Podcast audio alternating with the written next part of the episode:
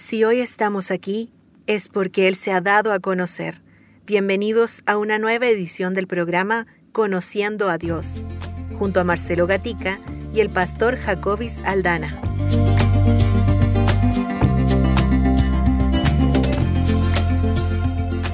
Sean todos eh, muy bienvenidos, queridos auditores, hermanos, a nuestra nueva edición de Conociendo a Dios, donde cada semana conversamos sobre lo que la palabra del Señor eh, nos dice acerca de nuestro Señor. Recordándoles que usted puede encontrarnos en nuestras redes sociales como Ministerio Armonía y en nuestra página web armonía.cl. Son eh, las direcciones ahí, Ministerio Armonía, Portal Armonía, puede encontrarnos ahí todo, lo que es este tiempo, este espacio que cada viernes tenemos gracias al Señor y que compartimos en la gracia del Señor y el Señor ha permitido durante estos, este tiempo seguir conociendo un poquito más ese propósito a nuestro Dios.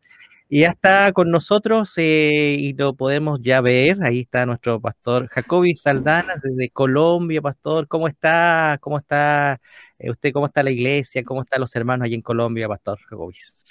Querido Marcelo, gracias a Dios. Muy bien, muy bien, muy contentos de llegar a este punto en este programa eh, estaba ahora precisamente pensando en, todas las personas que pudieran llegar a escucharnos y, dando gracias a Dios por la tecnología, ¿no? Tú estás allá, yo estoy aquí, tú en Chile, yo en Colombia, pero al final haciendo algo que, que va a llegar a gente que no tenemos ni idea. Y eso nos da muchísima gratitud. La iglesia está bien, gracias al Señor hemos estado viendo a Dios obrar y, y también la familia. Así que estamos contentos, mi hermano. Gracias. Amén, pastor. Vamos a de inmediato entonces comenzar con el tema que nos convoca. Eh, hemos estado durante estos episodios eh, conociendo los atributos, los atributos de Dios. Eh, hemos ido analizando uno por uno. Hemos tomado tiempo para hacerlo, ese ha sido el propósito de, este espacio, ir conociendo a Dios, para entendiendo que hay hermanos eh, que son que hace poquito están conociendo al Señor, han, han, hecho una decisión por Cristo, pastores, y por eso que eh, eh, va también este espacio conociendo a Dios, pastor. Sí, y yo creo que, y es importante aclararlo, Marcelo, nosotros quisiéramos tener, porque cada uno de estos atributos nos pudiera tomar un curso completo mm. y, obviamente desarrollar todas sus implicaciones teológicas y toda la amplitud que vemos, no solo en la escritura, sino lo que se ha, desarrollado a lo largo de la historia de la iglesia, nos pudiera tomar muchísimo tiempo, pero eh, estamos eh, haciendo el, trabajo de simplificarlo, entendiendo que, que nuestros oyentes... Eh, muchos tal vez nunca han escuchado algunos de estos términos y otros, como tú bien lo mencionas, son personas que están caminando la fe, pero otros creyentes tal vez maduros que necesitan recordar estas verdades y necesitan eh, aplicarlas a su vida. Y algo interesante que me ha encantado de esta dinámica ha sido también que, y es lo que hemos procurado hacer, y es tratar de aterrizar, hacer que estos atributos vuelen a mm, casi a, a nuestra propia altura, es decir, que sepamos ¿Qué relevancia tiene eso para nosotros? ¿Cómo podemos vivir a la luz de esos atributos? ¿Qué es lo que Dios está demandando de nosotros? Y, esa dinámica me ha parecido interesante, porque a veces cuando se habla de los atributos de Dios, se habla de cosas tan aéreas como que, ay Dios, y estamos pensando en el universo y en tantas cosas que no podemos dimensionar. Pero la verdad es que Dios en su bondad nos ha dejado su palabra y también a nuestro Señor Jesucristo y al Espíritu Santo para nosotros establecer una relación con Él. Y esa relación es una relación que involucra esos atributos. Entonces, ah, damos gracias al Señor por eso y, también por, por esa dinámica que, nos hemos permitido precisamente con ese propósito que ya he expresado. Sí, pastor, y usted bien lo decía, una de las cosas que este tiempo nos ha llevado ha sido que los hermanos podamos entender y recordar de dónde, eh, quiénes somos y para dónde vamos. Y, e, esta es la vida eterna, dice ahí uno en el escrito, que, te conozcan a ti como el, único Dios, que te conozcan a ti. Entonces, eh, eh, qué bueno, pastor, saber de que cada uno de nosotros, cuando conocemos a nuestro Dios, es como es como, eh, como niños, ¿cierto? Nosotros vamos conociendo al Padre, a nuestro Padre terrenal, eh, vamos conociéndolo en todos los aspectos que nuestro Padre tiene, y, al transcurso del tiempo uno va viendo que sin darnos cuenta como padres que somos, los chicos comienzan a caminar como uno, a comer como uno, a, veces involuntariamente pasa así que eh, eh, comemos muy rápido y los chicos parece que están mirando ahí, ah, así hay que hacerlo, hay que comer rápido para, porque a veces el, camino uno, sin darse cuenta en realidad y no se toma mucho tiempo en eso. Entonces, cuando estamos conociendo al Señor, comenzamos a, a ver cómo es nuestro Dios, cómo Él, él él es para nosotros y qué, son, qué debemos pensar nosotros para Él, digamos, en el sentido de cómo está nuestra visión, nuestra adoración, como lo hemos dicho en estos, este último tiempo. Sí, yo creo que esa analogía que usas es muy pertinente porque al final eso es lo que Dios ha establecido, que nos relacionemos con Él como un padre.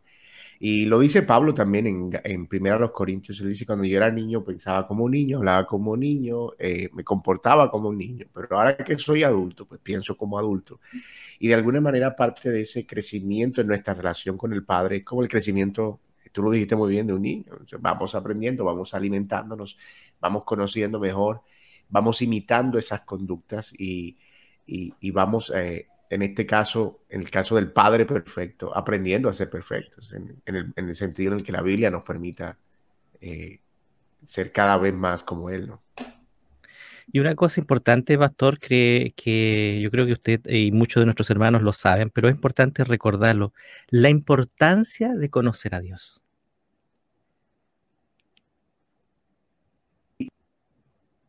Perdón. Eh. Sí, porque lo, creo que lo dijimos al principio del programa. No podemos adorar lo que no conocemos. Así y definitivamente no conocer a Dios nos va a conducir a una adoración equivocada. Puede que nos estemos adorando a nosotros mismos, pensando que estamos adorando a Dios. Puede que estemos adorando a otros dioses que nosotros mismos fabricamos y, y creemos que estamos adorando a Dios. Yo creo que abrir la Biblia y poder ver algunos de estos atributos como lo hemos estado haciendo, eso es lo que nos permite conocer un poco más de lo que Dios ha revelado para nosotros. Y eso, por supuesto, nos conduce a una mejor adoración. Cuando una persona, pastor, eh, sabe que está, que realmente conoce a su Dios, cuando yo tengo la convicción en mi corazón, yo realmente conozco a Dios, pero en algún momento eh, eh, alguien podría pensar y, se da cuenta, wow, no conozco tan, tan bien a mi, a mi Dios porque pasó esto, me equivoqué en esto, pensé de esta forma. Sí, eh, yo creo que tiene que ver mucho con nuestra relación con, con, con el pecado, es decir, cómo respondemos cuando pecamos. Básicamente eso es una de las primeras formas de diagnosticar que tanto estamos conociendo al Señor, porque el pecado en cierta manera es lo que nos separa de Dios, lo que nos nubla el entendimiento. De modo que cuando nosotros estamos en pecado y no hay ninguna actitud hacia el arrepentimiento y un cambio de conducta y sentir que estamos ofendiendo al Señor, pues es evidente que, que no tenemos ni idea de con quién estamos lidiando. Pero cuando nosotros empezamos a, responder con, temor, con eh, arrepentimiento, cuando empezamos a obrar en consecuencia con ese arrepentimiento, entonces allí empezamos a evidenciar que efectivamente Dios está eh, eh, siendo considerado como lo que Él es, como santo, como omnisciente, como omnipotente, como uno que es justo, que, que va a juzgarme un día, como uno que proveyó a su Hijo Jesucristo para que yo encontrara perdón. Entonces, sea cual sea mi reacción, ya sea una reacción hacia el arrepentimiento o ya sea una reacción hacia eh, un compromiso con apartarme del pecado, eso va a estar revelando qué tanto de Dios eh, he conocido en mi vida. Lo hemos dicho, Pastor, para, y antes ya entrar en, lo que va a ser el tema de hoy, lo hemos dicho en varias oportunidades, una de las cosas y características que tenemos que tener es que seamos, eh, eh, como Pablo también lo dice, oidores, o sea, conocemos a Dios, pero ahora debemos practicarlo y conocerlo en la, en, en, la, en lo práctica, digámoslo así, valga la redundancia, porque si yo no conozco, si no he pasado una situación difícil, no puedo conocer al Dios eh, fiel o, de bondad. Entonces, todo eso también en, la práctica nos va a ir ayudando a conocer a Dios. Eh, eh, hoy día estamos mirando lo, teórico, lo que es, pero creo que es el día a día, pastor, ¿cierto?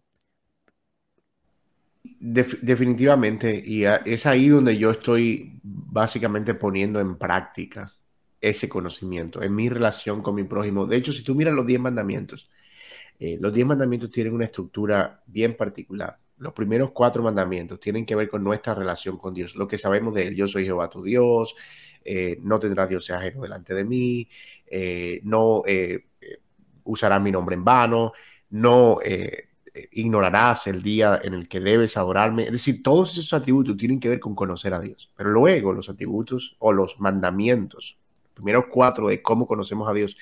Los otros mandamientos son cómo expresamos nosotros ese conocimiento en nuestro amor al prójimo, nuestra relación con nuestros padres, ese es el, mandamiento quinto, cómo respetamos la propiedad del prójimo, cómo eh, nos alegramos del bienestar del prójimo en lugar de envidiarlo, cómo no buscamos destruirlo, ya sea con nuestros labios o palabras calumniosas o a través de el homicidio, etcétera. Entonces, el conocimiento de Dios que nosotros tomamos o adquirimos a través de estos primeros cuatro mandamientos se expresa en nuestra relación con nuestro prójimo. De modo que entre más conozco a Dios, mejor voy a expresarlo o más será evidente en mi relación con mi prójimo, en ese día a día al que tú te refieres. Amén, pastor. Bueno, vamos a tomar entonces eh, lo que mm, hoy eh, tiene este título de eh, Conociendo a Dios y este, este atributo que tiene que, que es importante como todos los atributos es la santidad de Dios, pastor, la santidad de Dios. es, es la esencia de nuestro Dios, para, yo creo que como introducción de la esencia de nuestro Dios, y tiene que ver mucho con nuestra relación de Dios y, el, y su creación. ¿Qué, qué, significa la santidad de Dios? Bueno, hablamos al principio de lo que eran los atributos incomunicables y los atributos comunicables. Este es uno de esos atributos comunicables de Dios. Es decir, que de alguna manera Él, aunque es santo como nadie puede ser santo, él permite que nosotros experimentemos cierto grado de santidad de este lado del cielo. Pero cuando hablamos de santidad, ¿a qué nos referimos? Hay, muchas formas en las que pudiéramos definir la santidad, pero básicamente es, y en términos muy precisos, significa ser apartado, en este caso, del mal, del pecado, ser puro. Tiene que ver con, separarse de, de lo que es corrupto, de lo que está corrompido. Y cuando hablamos de la santidad de Dios, estamos hablando de que Él es absolutamente separado del mal. Eso implica, por supuesto, que Él es actúa con justicia, que en Él no hay variación, que en Él no hay engaño, eh, que Él es completamente puro, que todo lo que procede de Él no procede ni de error ni de engaño. Entonces, fíjate que aunque la santidad de Dios es un atributo en particular, al mismo tiempo es la suma de muchos de los atributos de Dios. Es decir, su amor, su justicia, su pureza, su rectitud moral, pero también su, eh, su exclusividad hacen que Dios sea santo. Entonces, no solo estamos pensando en un concepto, sino en lo que, en lo que hace que, que Dios sea lo que Él es en términos de su pureza, de ser completamente separado de todo aquello que es creado. Y la santidad es precisamente eso, lo que separa a Dios de toda su creación en el sentido de que su creación por consecuencia, por causa del pecado se corrompió. Y al corromperse, Dios se separa de esa corrupción y lo pone a él en un lugar único. Entonces, de alguna manera ese atributo lo vamos a ver más adelante, pero decimos que es comunicable porque hay un sentido en el que los creyentes somos también apartados del mal, somos apartados de la corrupción y somos llamados a seguir siendo apartados y al final estaremos plenamente apartados. Entonces, por eso decimos que es un atributo comunicable. Aunque Dios es absolutamente santo, Él también nos llama a ser separados del mal. podríamos decir, pastor, que está relacionado con su ser, la santidad de Dios, con su ser, con su esencia. Sí, por supuesto, la Biblia dice que sean santos como yo soy santo. Así que en cierta manera Dios se define a sí mismo como un Dios santo. Y eso creo que es un texto muy diciente. Si lo piensan bien, parece breve, ¿verdad? Sean santos. ¿Y cuál es la razón por la que tenemos que ser santos? Bueno, porque yo soy santo. Mi esencia es la santidad. Yo soy apartado. Y, y, y por supuesto que tiene que ver con su ser, porque porque tiene que ver con, y ya lo manifesté, con la idea de que él no está relacionado con el pecado en lo absoluto, que su esencia es una esencia pura, justa, bondadosa, separada por completo de toda forma de corrupción. Amén.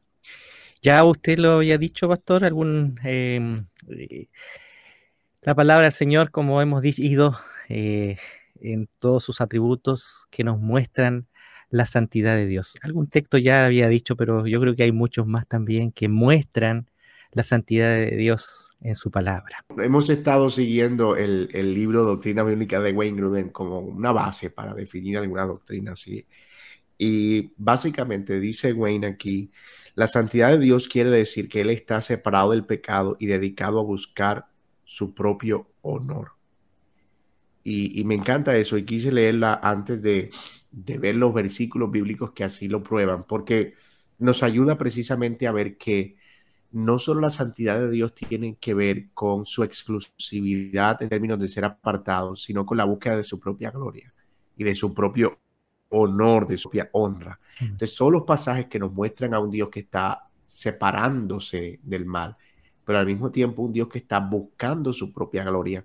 Son textos asociados a su santidad. Si tú miras, por ejemplo, eh, en Isaías capítulo 6, que es uno de los textos más claros acerca de la santidad de Dios, eh, Isaías se ve en una visión y de repente él está delante del trono de Dios, las faldas llenan la gloria del Señor y hay ángeles y serafines y querubines, arcángeles y todos estos seres celestiales en una adoración permanente. Y ellos dicen solo una cosa, santo, santo, santo. Una y otra vez, santo, santo, santo. De modo que hay una relación, tú lo puedes ver también en Apocalipsis, entre la gloria de Dios y su santidad. Eh, toda su gloria o toda su santidad, por así decirlo, se expresa a través de su gloria, de una manera magnífica. Eso lo vemos en Isaías capítulo 6.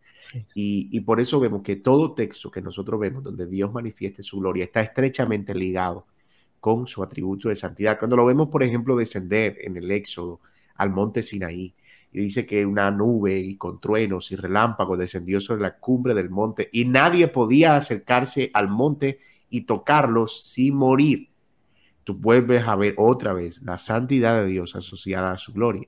Luego en el tabernáculo, de la misma manera, eh, todos los ritos de purificación que el sacerdote debía llevar a cabo. Y luego cuando él entraba y se presentaba con sangre, en el sentido de ir con un símbolo de pureza, la gloria de Dios descendía sobre ese templo. Entonces, una y otra vez nosotros estamos viendo la santidad de Dios asociada precisamente a ese atributo de la, o, a esa expresión de la gloria de Dios.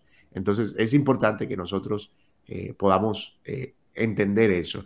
Viéndolo entonces desde esta perspectiva, algunos pasajes que nos ayudan a verlo. Por ejemplo, podemos ver que en el lugar santísimo había una, una como una especie de eh, cortina que separaba al lugar santo del lugar santísimo. Y eso, eso, nos está mostrando, ¿verdad? Que detrás había una gloria, pero que no era posible acceder a ella porque el hombre estaba completamente separado, contaminado por el pecado. Eso es Éxodo 26 al 3. Ya, yo cité ahorita eh, también el pasaje de Isaías capítulo 6. También tenemos el Salmo 71, 22, 78, 41 donde el Señor se llama a sí mismo el Santo de Israel.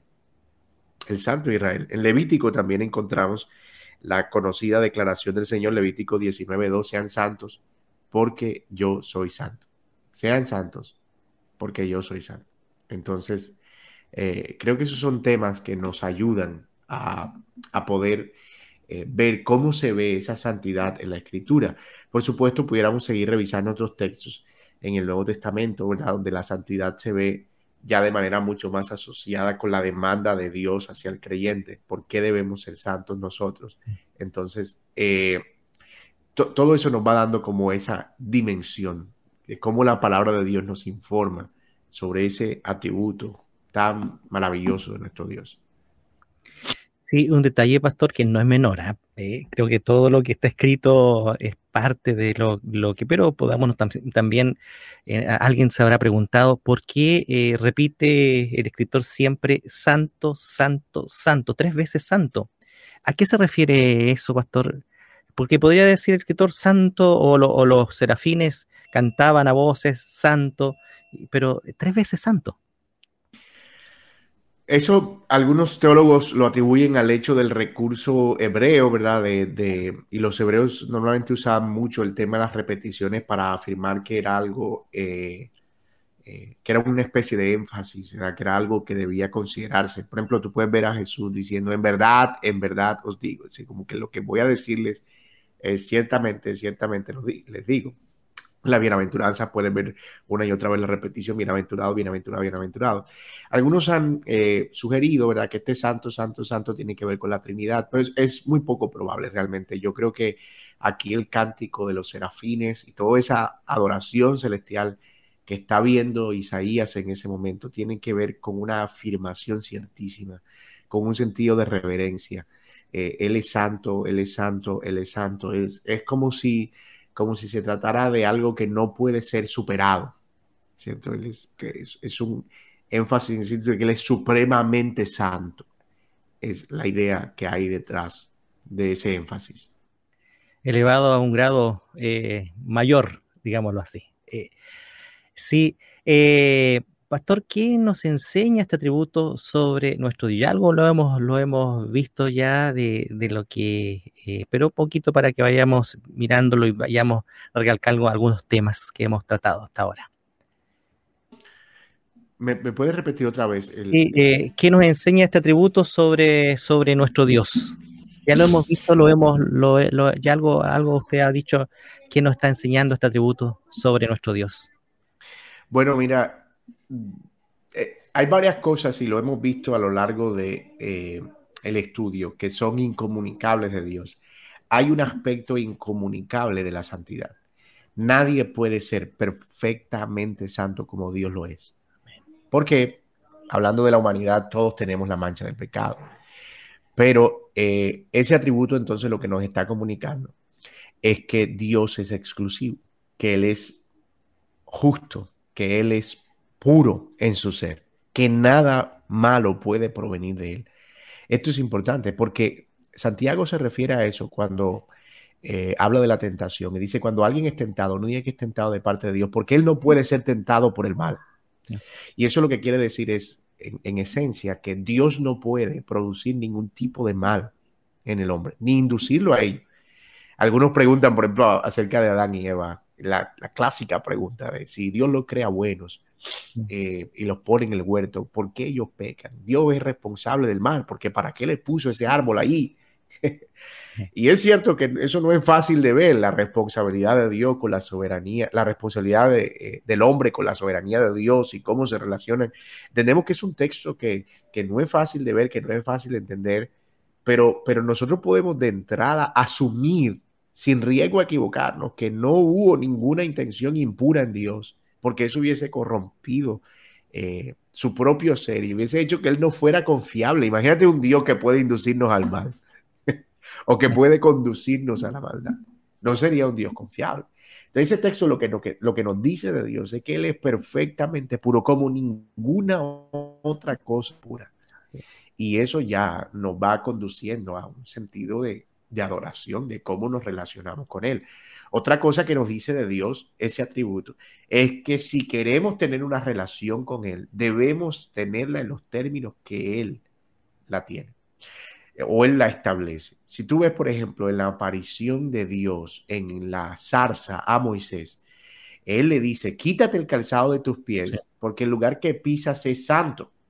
Dios está estableciendo un lindero inmediatamente de que la relación que él va a tener con su pueblo no es una relación en los términos de su pueblo, sino una relación en sus propios términos.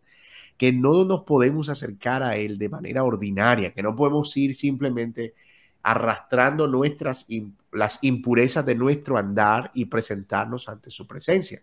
Ese atributo nos dice que si vamos a tener una relación con Dios, la vamos a tener basada en la santidad, en considerar que Él es perfectamente puro.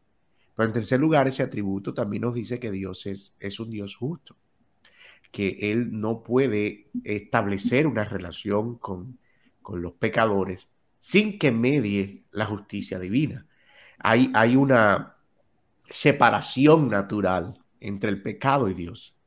Y tiene que haber algo que pueda eh, quitar esa separación. Y es allí donde aparece este concepto de la gracia del Señor y la provisión de alguien que quita de en medio el obstáculo en Jesucristo. Y es, es, el mensaje central del Evangelio, lo vamos a ampliar en un momento, pero, pero ese texto nos está diciendo que hay una separación entre Dios y el hombre. No solo no hay una relación, sino hay, eh, por, porque el hombre es pecador, sino que hay una separación, una distancia es como si tuviéramos una pared en medio. En, el, en, el, altar era representado con una cortina. En el huerto del Edén era una, un ángel que revoloteaba alrededor del Edén, guardando el Edén.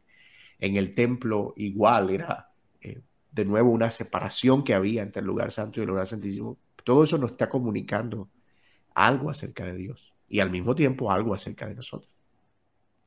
Podríamos decir, pastor, que este atributo de la santidad de Dios no tiene, eh, digámoslo así, eh, un nivel de comparación.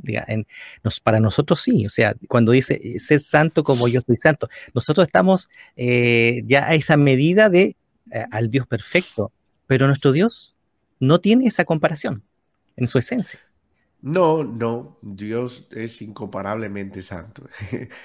Nosotros pudiéramos alcanzar cierto grado de santidad. Eh, y en este sentido, nosotros somos santos en un sentido, si somos creyentes, y es que hemos sido apartados para Dios del mal.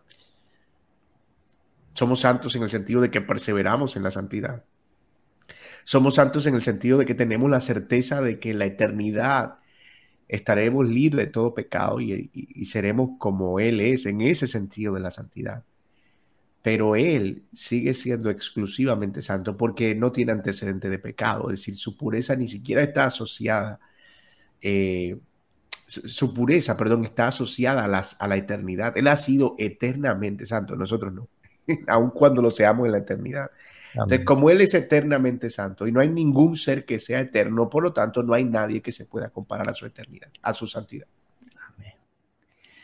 Aquí ya, pastor, eh, aterrizamos este atributo y, tenemos este mm, eh, de cómo nos presentamos al conocer a un Dios santo, nuestra realidad, nuestra realidad ante Dios como seres humanos. En eso, y ya lo hemos adelantado, nuestra realidad, como lo mencionábamos, es que nosotros somos pecadores. En el momento en el que el hombre desobedece el mandato del Señor en el huerto del Edén, en ese momento el hombre se hace transgresor y se separa de Dios. Es decir, se convierte en antisanto. él debía estar con Dios, separado de cualquier otra cosa corrupta. Pero en el momento en que él peca, él se separa de Dios, del Dios santo, porque obviamente Dios no puede tener comunión con el pecado. Y esa relación de separación se expresa en muchas maneras en el Antiguo Testamento y en el Nuevo Testamento. Dios empieza a estar en una distancia que es imposible de recorrer para el hombre por causa de su pecado. Y esa es nuestra condición lejos del Señor. Estamos siendo todavía esclavos del pecado si eh, eh, en nuestra condición caída, lejos de, cualquier eh, forma de relación. Y, y yo creo que ahí es donde empieza realmente nuestro entendimiento del Evangelio, en la necesidad de reconocer nuestra condición y la condición de Dios. La razón por la cual el pecado es tan grave precisamente es porque nos separa de Dios, de su santidad. Al llevarnos a ese camino de corrupción, nos, nos separa del Dios Santo y necesitamos alguien que pueda acercarnos, algo que pueda acercarnos, un camino que pueda abrirse, una puerta que pueda abrirse. Y, mientras eso no suceda, nosotros vamos a estar del otro lado de la cerca. No vamos a poder verle de ninguna manera. Eh, pastor, ¿qué produce en seres pecaminosos el entender genuinamente que Dios es santo? Algo usted ya lo, ha dicho, pero eh, eh, trata solamente del efecto que esto trae en cuanto a que en nuestra condición, cuando comenzamos a entender nuestra condición pecaminosa delante en Dios Santo.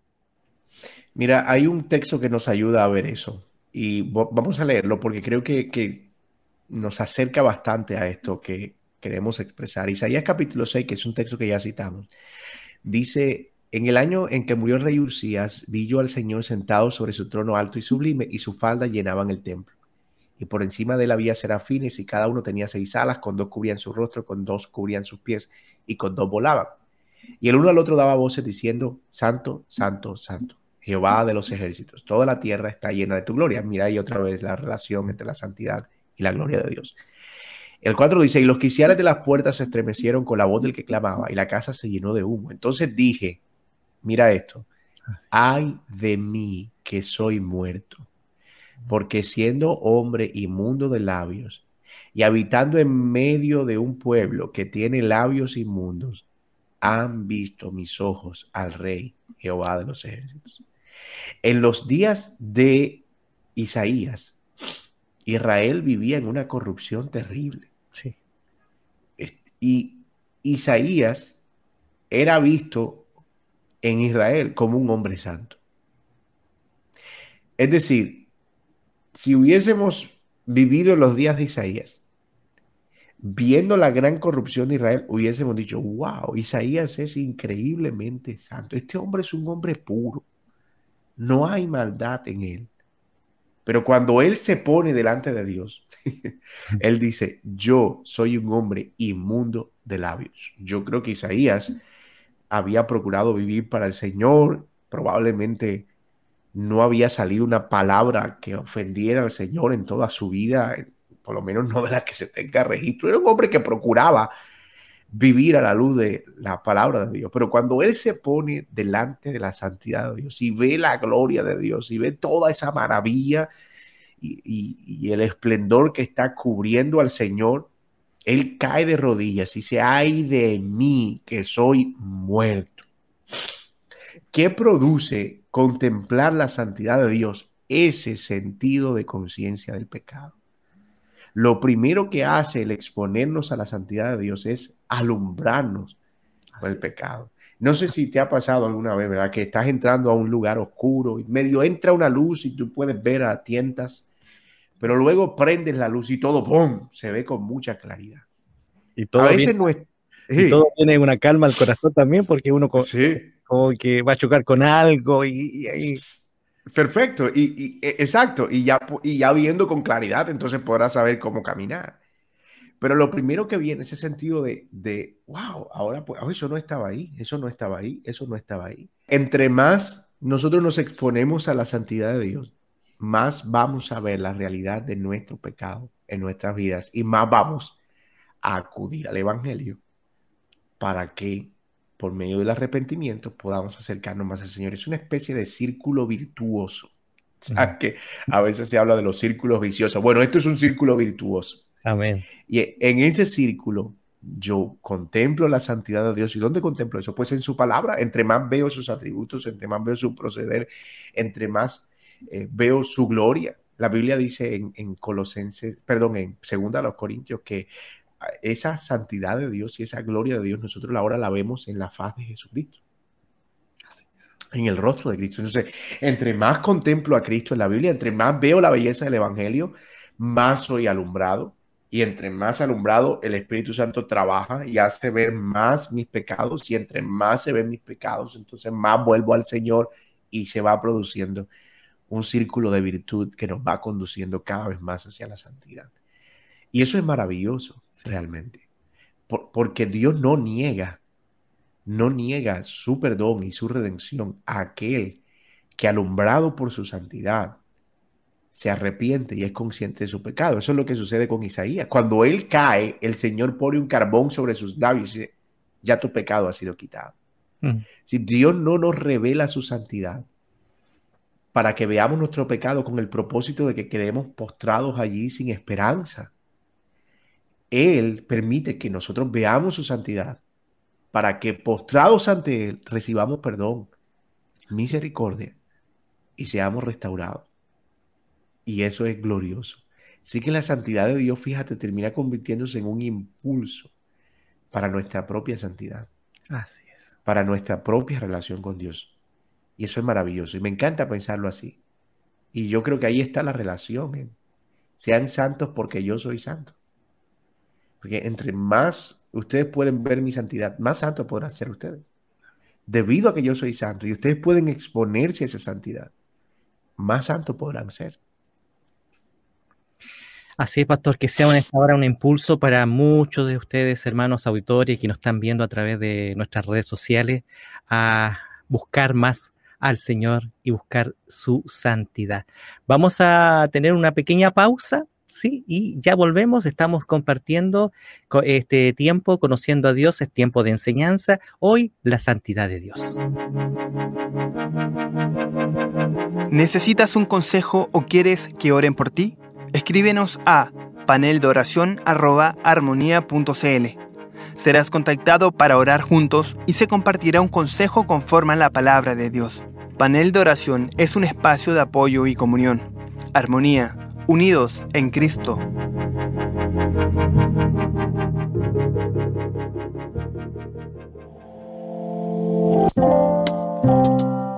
Somos Fundación Armonía una organización dedicada a difundir la palabra de Dios y enseñanzas prácticas de edificación para las familias. Escúchanos a lo largo de Chile a través de la red de emisoras Armonía y también en la señal online en armonía.cl. En Armonía hay programación para toda la familia.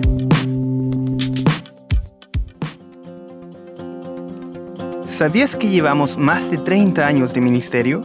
Sí, de la mano de Dios, hemos estado por más de 30 años llevando la palabra de Dios a través de las ondas radiales a todo Chile.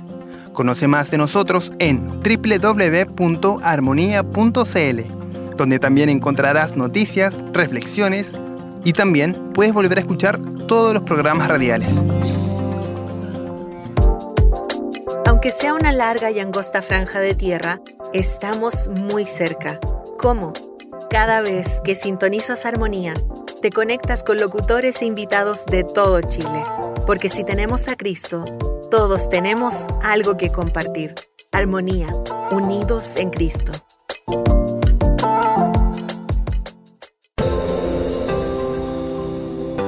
Estamos cerca de ti. Visita nuestro sitio web www.armonía.cl o escríbenos a contacto para saber más del ministerio y contactarte con nosotros.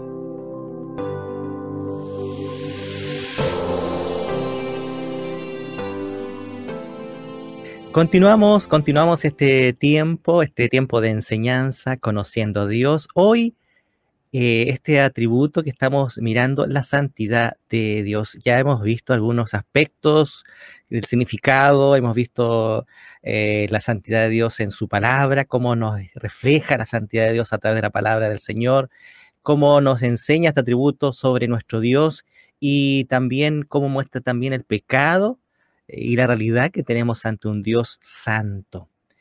Eh, pastor, ¿a qué se refiere la justicia santa de Dios? ¿A qué se refiere eso, la justicia santa de Dios? Bueno, al principio dijimos que la santidad era una mezcla de varios atributos, pureza moral, rectitud, y uno de ellos que dijimos fue la justicia. Sí. Porque están relacionados en cierta manera. Y cuando hablamos de la justicia santa de Dios, estamos hablando de la forma en la que Él indefectiblemente no cambiará su, su proceder al respecto del pecado. Debido a que Él es santo, Él debe acabar toda forma de maldad. Y en el día del juicio final nosotros sabemos que el Señor manifestará su justicia. Y todo aquello que no sea recto será destruido, dice su palabra. Precisamente porque un Dios santo que gobierna el universo no puede permitir que la maldad triunfe. Y eso lo hace que Él manifieste ese atributo de justicia, funcionando como, como un juez que va a determinar eh, cuál será el destino de las cosas. En este caso, de las cosas que no se conforman a la piedad y a la pureza. Entonces, la justicia santa de Dios tiene que ver con eso, con, con la decisión de Dios de acabar con el mal, precisamente como consecuencia de que no puede permitir que el mal triunfe. Amén. Cuando estamos bajo eh, este atributo, pastor, y conocemos la santidad de Dios, ¿cómo eh, es nuestra adoración a nuestro Dios por su santidad? ¿Cómo debe ser nuestra adoración, ahora nuestra entrega? ¿Cómo nosotros eh, nos presentamos? Y, a Pablo algo dice también, nos, nos ofrendamos nosotros mismos ante Él. Primeramente, nuestra ofrenda es nosotros mismos. Pues mira, el, mismo texto de Isaías 6 dice en el versículo 6, y voló hacia mí uno de los serafines teniendo en su mano un carbón encendido, tomado del altar con unas tenazas, y tocando con él sobre mi boca dijo, he aquí que esto tocó tus labios, y es quitada tu culpa, y limpio tu pecado. Y después de esto, y al Señor que decía, ¿a quién enviaré y quién irá por nosotros? Entonces respondí yo, heme aquí, envíame a mí.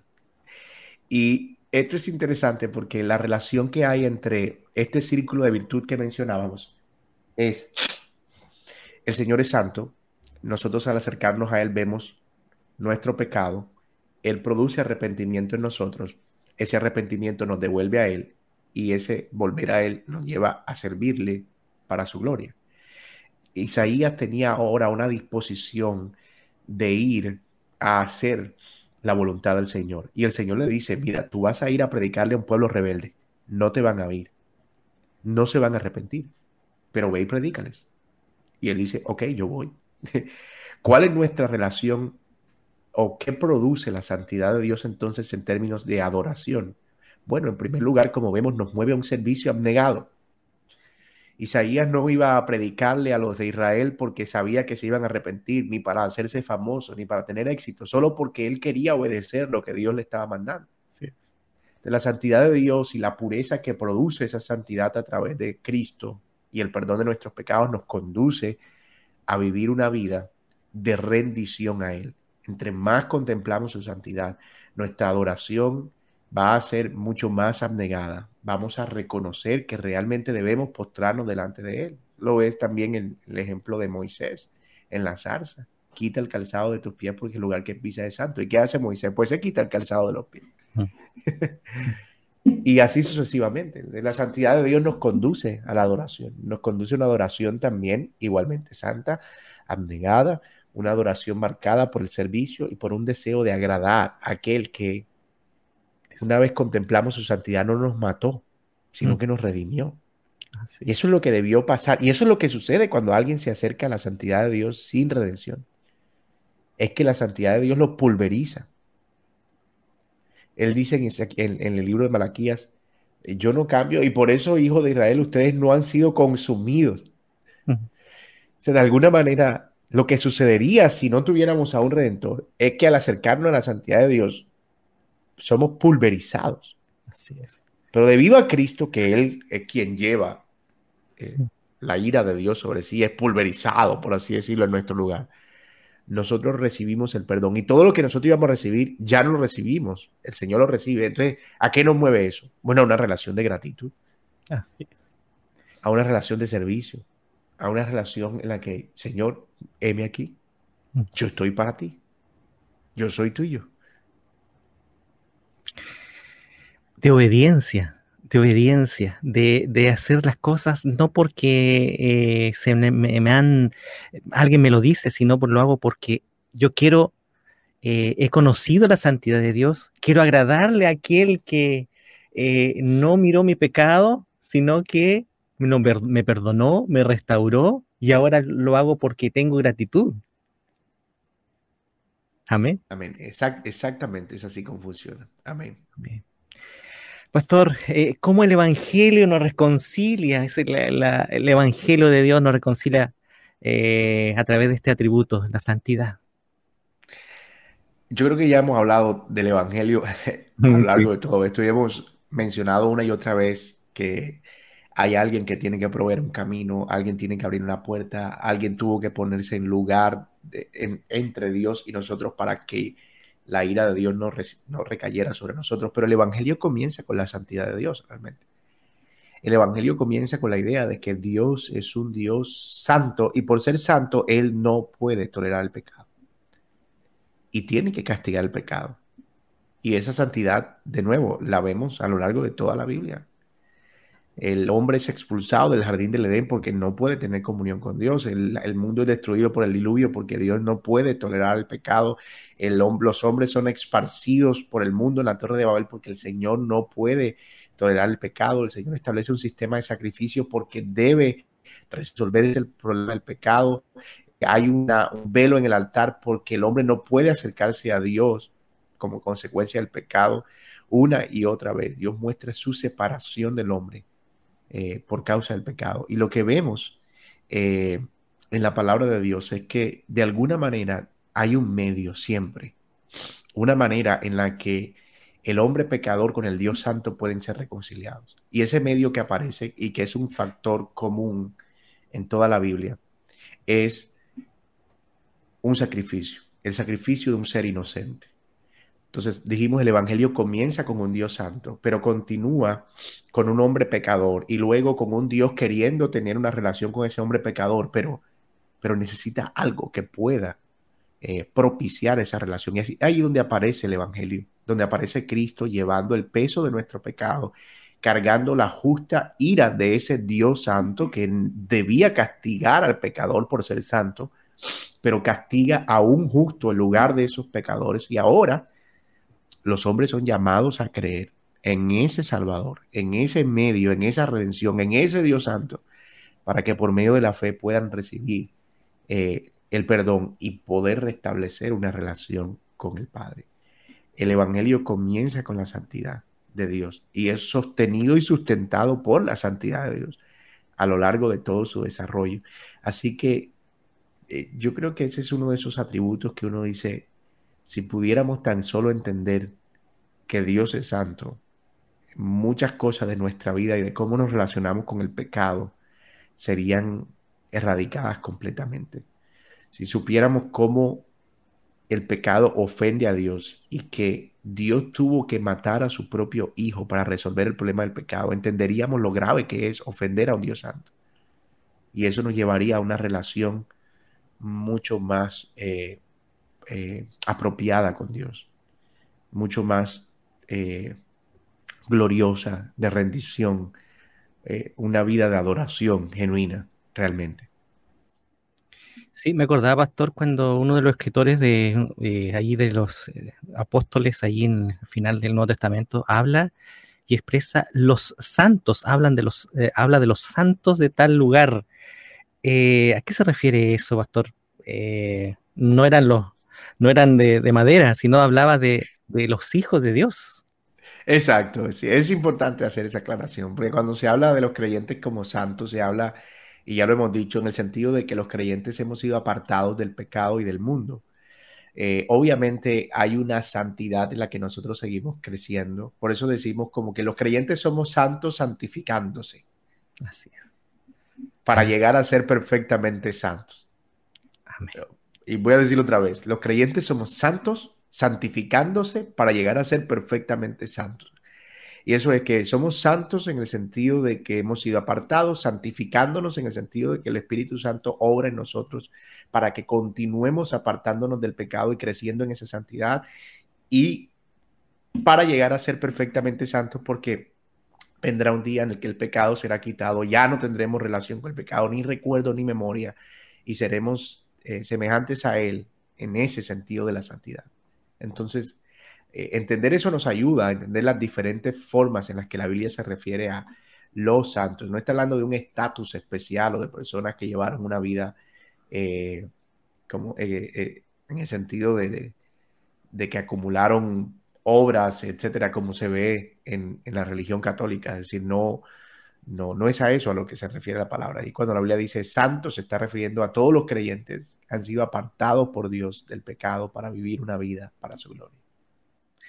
Amén, pastor. Bueno, quisiéramos seguir abundando en todo este tema de, de, este atributo, porque realmente a todos, a todos eh, nos alcanza, a todos, a todos. Eh, lo último que usted decía, pastor, eh, ese desafío a cada uno a seguir santificándonos, seguir trabajando en esto, y es de cada uno, es personal en todos los ámbitos que podamos vivir, en todas las áreas que podamos tener, para quienes a lo mejor de alguna manera están escuchando este programa y dice, para mí eso es inalcanzable, que yo sea parte de los de lo de la, de la fe porque está esta situación, este, esta cosa, esto que viene arrastrándome de muchos años. ¿Qué podemos decir al respecto ya para estar cerrando, pastor, este tema? Nosotros tenemos una identidad y esa identidad es que somos hijos de Dios. Y eso significa que tenemos un estatus. Aun cuando continuamos batallando con el pecado, la Biblia dice que somos santos. El Señor ya nos ha apartado y nos ha dado las herramientas para nosotros seguir batallando con ese pecado. Por supuesto, a veces sucumbimos ante la culpa y hay tantas eh, situaciones que nos conducen de vuelta a, a esa idea de sigue siendo el mismo, nunca vas a salir de ese hueco, estás perdido, estás lejos. Pero nosotros necesitamos recordarnos una y otra vez cuál es la verdad de Dios acerca de nosotros no somos lo que quisiéramos ser. Pero por la gracia de Dios tampoco somos lo que éramos, decía un autor famoso de himnos del pasado. Mm. No somos lo que éramos.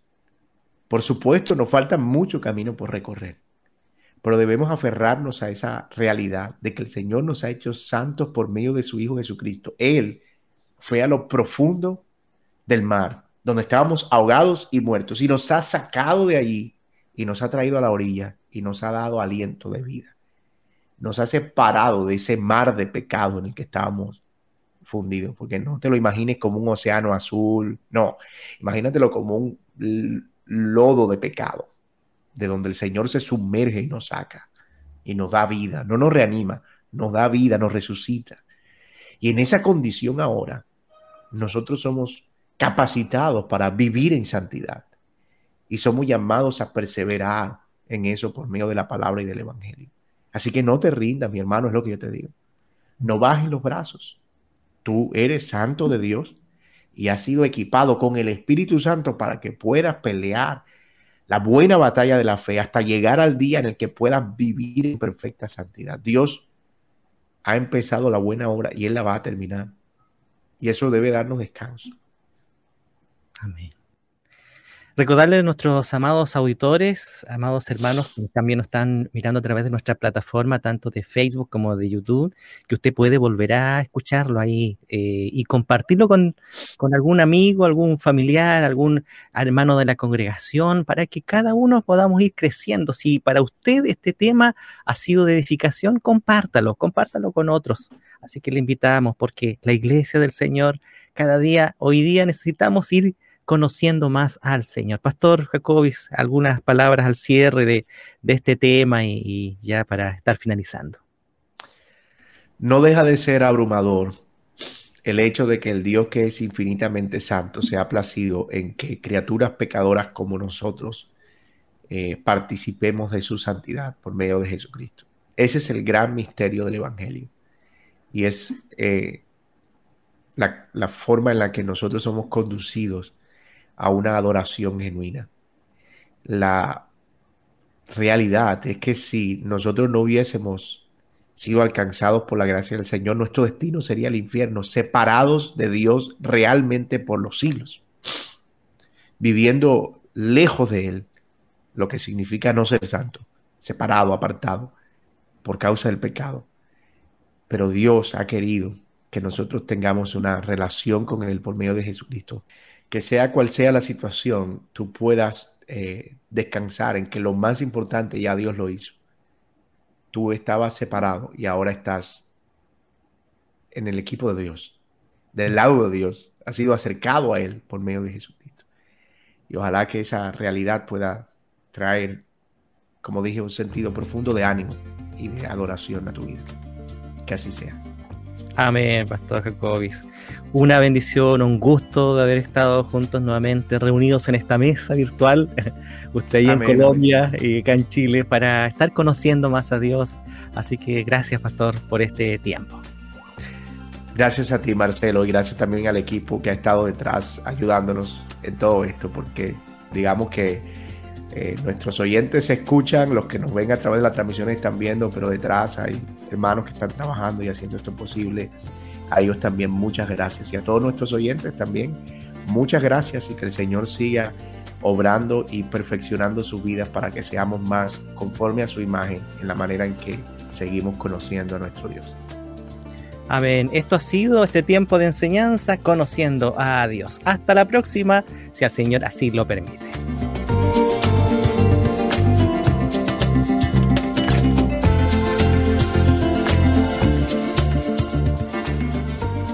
¿Quieres volverlo a escuchar? Encuentra Conociendo a Dios en Spotify, Apple Podcast y armonía.cl. Cada semana un nuevo episodio. Este programa es gracias al compromiso de los compañeros de milicia que ofrendan y nos permiten que la palabra del Señor se siga extendiendo en nuestro país.